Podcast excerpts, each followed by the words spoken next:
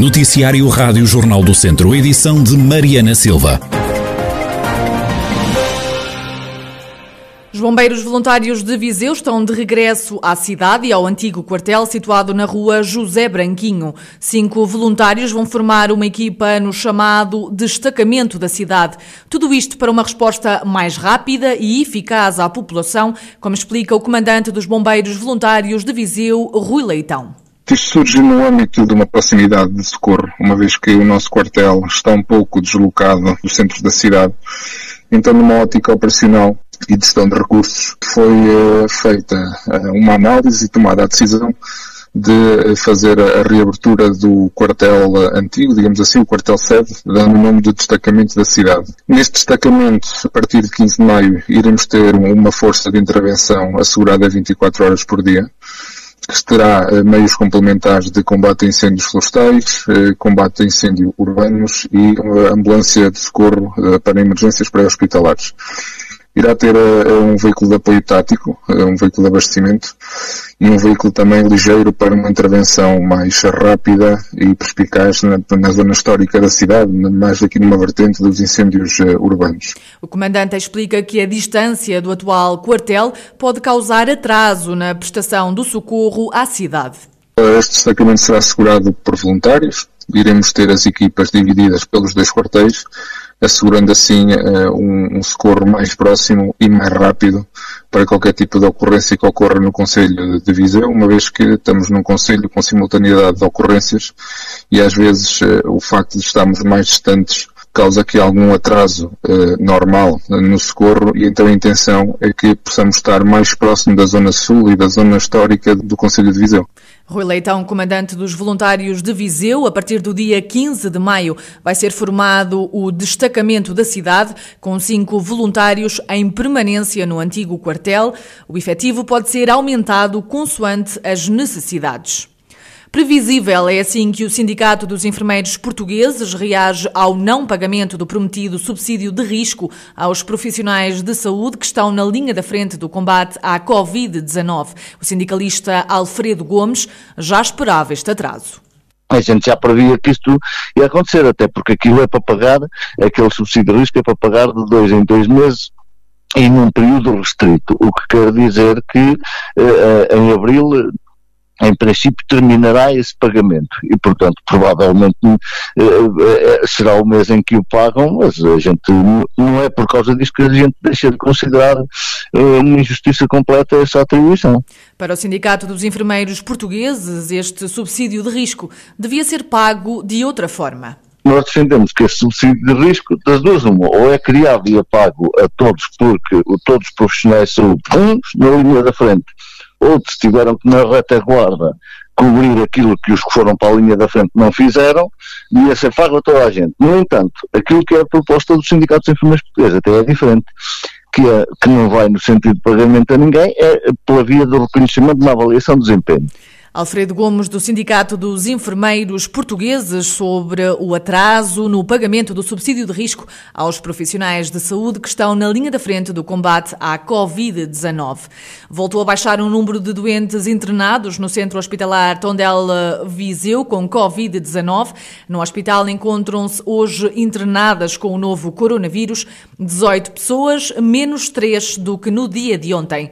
Em enfermaria estão ocupadas 10 camas e nos cuidados intensivos, oito. Depois de oito dias sem mortes, o Hospital de Viseu registrou uma nova vítima mortal associada à pandemia. Nas últimas horas, na região, surgiram mais casos de Covid-19. Lamego tem mais três infectados e Tabuaço, um. No total, e desde março do ano passado, já se registaram no distrito 28.220 casos de infecção, pelo menos 25.742 duas pessoas doentes foram dadas como recuperadas. Ainda a lamentar um total de 627 mortes. Decorrem esta quarta-feira as eleições para o Conselho Geral do Politécnico de Viseu, órgão que depois vai escolher o próximo presidente da instituição de ensino superior. Há duas listas na corrida, uma liderada pelo atual presidente João Luís Manei Paiva. Na outra lista estão quatro dos cinco presidentes das escolas superiores que integram o IPV. Carlos Carvalho vai ser mais uma vez o candidato da coligação PSD-CDS à Câmara Municipal de Tabuaço nas autárquicas deste ano. O autarca recandidata-se a um terceiro mandato porque diz tem ainda muito a fazer. Carlos Carvalho quer acabar projetos e iniciar outras obras, até porque vem aí mais um ciclo de novos apoios comunitários. O autarca fala de algumas dessas intervenções que estão em carteira no Conselho. Temos a toda a parte da regeneração urbana, que está neste momento a decorrer. Temos novas áreas em freguesias diferentes que também que já delimitamos essas áreas de regeneração urbana e que esperamos no próximo quadro comunitário também venha a contemplar a requalificação desses centros urbanos dessas freguesias. Temos também todos os instrumentos na área da mobilidade. Estamos ainda agora a avançar com aquilo que é uh, uma segunda fase da requalificação da nossa área empresarial e estamos já a lançar o concurso para uma terceira fase até ao final de junho. Temos também dentro daquilo que é a área do turismo, a parte do Provério e para além dos projetos dos circuitos de visitação turística eh, entre Valença e Barcos, temos também um grande projeto denominado Turismo Tabuaço 4.0, que tem a ver com a requalificação do Rio Távora e com a potenciação daquilo que nós entendemos pode ser uma alavanca para conseguirmos trazer ainda mais turistas para aquilo que é a nossa realidade. Carlos Carvalho, ele que se vai recandidatar à Câmara Municipal de Tabuaço pela coligação PSD-CDS-PP nas autárquicas deste ano, para dar continuidade a alguns projetos. O novo Plano Municipal de Defesa da Floresta contra Incêndios do Conselho de São Pedro do Sul prevê um investimento de 34 milhões de euros nos próximos 10 anos. O vereador com o pelouro das florestas na Câmara de São Pedro do Sul, António Casais, justifica a necessidade de atualizar o Plano Municipal de Defesa da Floresta do Conselho foi feito um trabalho que teve como os anos de utilização, os últimos 20 anos, em termos de fogos florestais que passaram pelo Conselho. Foi elaborada uma nova carta de risco de, de, de, incêndio e uma nova carta de perigosidade de incêndio, assente sobre uma, uma nova hum, carta de ordenamento do solo, ou seja, atualizada muito recentemente. Esta, esta última carta que chegou de base é de 2018, ou seja, é, tem dados muito, muito atuais.